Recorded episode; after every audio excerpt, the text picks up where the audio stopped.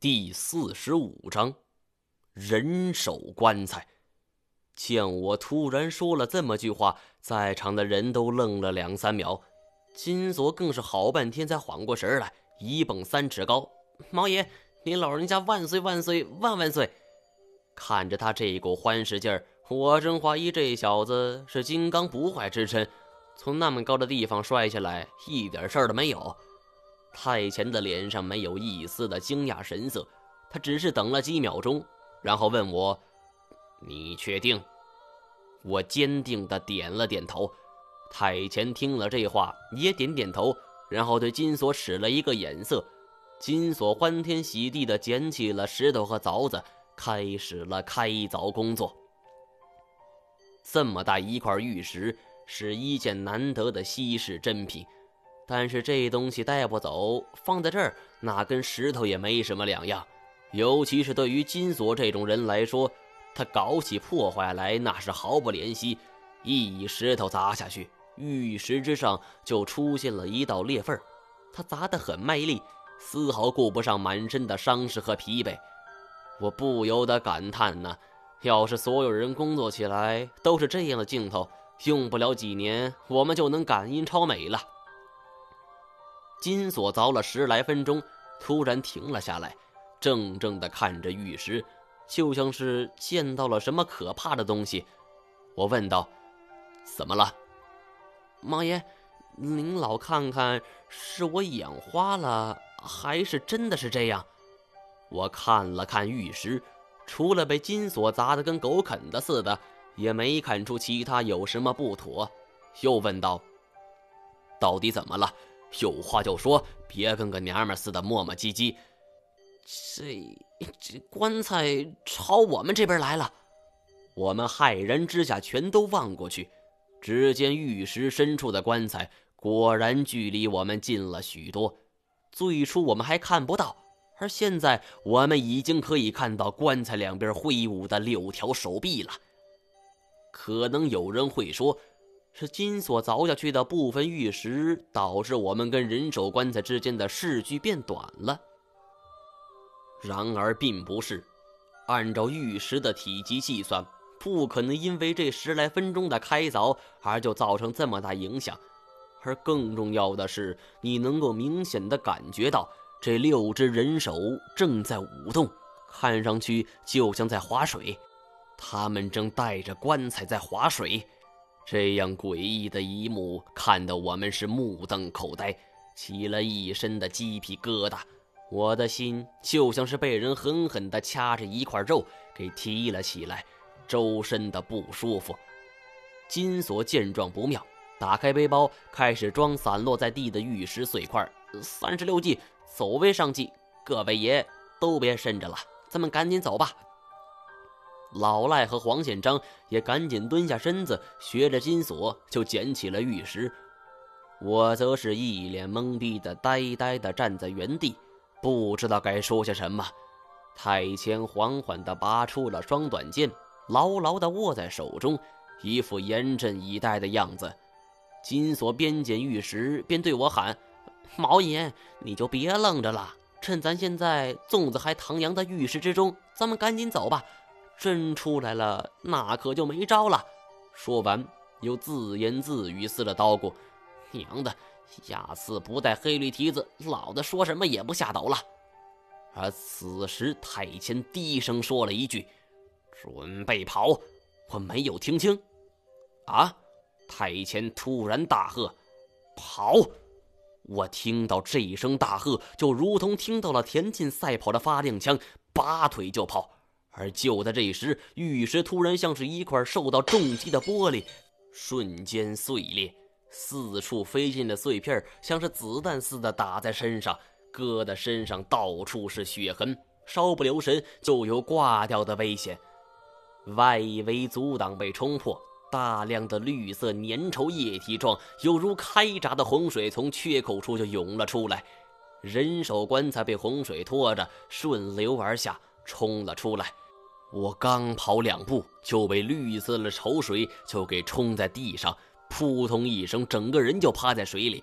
重新爬起来，周身已经变得臭不可闻了。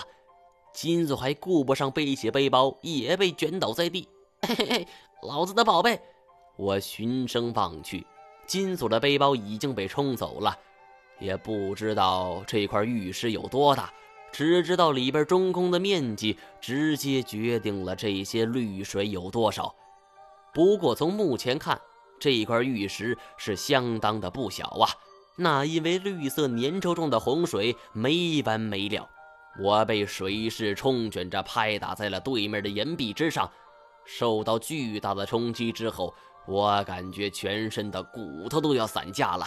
一发狠，我将工兵铲牢牢地嵌在了一条缝隙里边，像是一面人形旗帜，顺着水势上下浮动，左右晃动。一股能恶心死人的味道混杂在绿水之中，冲击着我的嗅觉。我再也忍不住了，直接哇的一口就吐了出来。从胃里翻出的呕吐物漂浮在水面上，冲着金锁的方向就去了。我勒个去！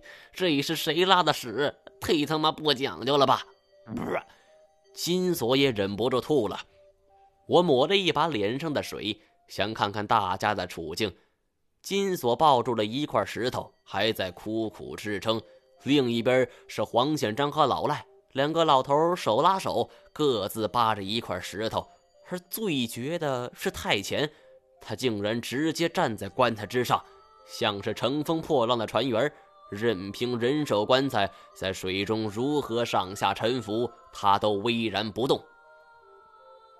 当棺材漂浮到我这边的时候，太贤伸出手来拉我上去。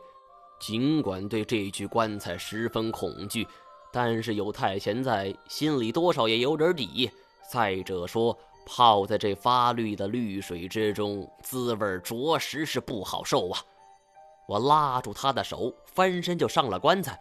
但我没太前那样的身手，一脚踩上去，我就跪了下来，两只手死死地把住了棺材的边缘。另一边，金锁看到这种情形，也是扯着嗓子大叫：“面瘫侠，面瘫老哥，看在党国的份上，快拉兄弟一把！”我咳嗽两声，把工兵铲递给太前，太前用它当做船桨，划过去救起了金锁。最后是老赖和黄宪章。好在这具棺材很大，我们五个人坐在上边也不显拥挤。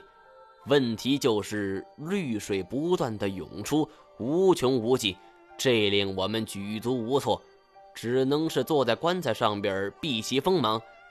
这一幕如果能够拍成画面呈现给各位的话，我想是十分滑稽的。除了太前，我们身上还有沾着那种粘稠状的绿色液体，这种味道很难形容。像是长绿毛的胡萝卜，混杂着几个月还不洗的、夹杂着汗臭味的袜子。从小长这么大，我就没闻过这么臭的东西。金锁，你不是想要宝物吗？咱们屁股底下就是。我打趣儿，他说道：“毛爷，咱能不闹吗？玉石是没指望了，我可不希望下到这臭水沟里去捞。希望一会儿开棺的时候。”能够有收获就好了。水位逐渐上升了，而且大有源源不断的架势。我比较担心，照这个速度下去，用不了多久，我们就会到达鸟巢附近。这绿水成了流动餐桌，棺材是餐盘，我们他妈全成了餐盘里的肉。现在只好希望我们那些误打误撞的爆炸，让人面鸮一时半会儿不敢回来才好。洪水的涨势不断，我不由得庆幸有太监这么一个神队友在呀！如果不是他机智的利用棺材，只怕我们几个这会儿早已葬身在水中了。小猫，你看，这只手不抖了。我低头一看，果然，这些人手都已经被泡得发白，一动不动。看来刚才的舞动是由于水流而造成的视觉差。忽然，我注意到了一样细节，其中一只人手的皮肤已经脱落，露出了里边的构造。但我只看了一眼，就觉得头皮发麻，吼道：“所有人，把手全部砍掉！快！”所有人都在惊诧我为什么喊出这句话，而唯有太前二话不说，挥起工兵铲，如秋风扫落叶般迅速地砍掉了六只手臂。只见断手浮在水面之上，从里边游出了一条条绿色的节肢长虫，上千只脚在绿水中滑动。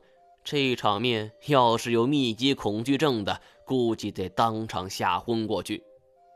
千足虫！金锁失声惊呼。这些千足虫的具体品种我不清楚，不过从它们青而发亮的脑壳来判断，一定是有剧毒的。而且它们落水不死，还朝我们的方向游来。这一下大家是有的忙了。挥舞起，手边能够用的武器，拍打着水中的千足虫。每一条虫子都大概有三十公分大小，虽然个子不大，但是数量奇多。我也不知道区区六条手臂是怎么容得下这么多千足虫的。金锁更是杀红了眼，手中军刀玩命的挥舞，在水面乱砍。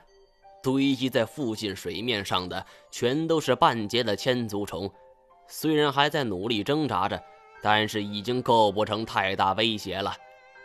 金锁动作幅度过大，有好几次带动着棺材也跟着摇摆了起来。终于水势停了下来，我们也总算有空闲寻找落脚点了。我留意了一下周围的环境。发现对面就是我们最开始掉下的那个鸟巢，登山绳还拴在那儿。除此之外，再也没有任何可以歇脚的地方了。老赖说了句：“这地方不上不下，就算是人面鸮要攻击，我们怎么都躲不过。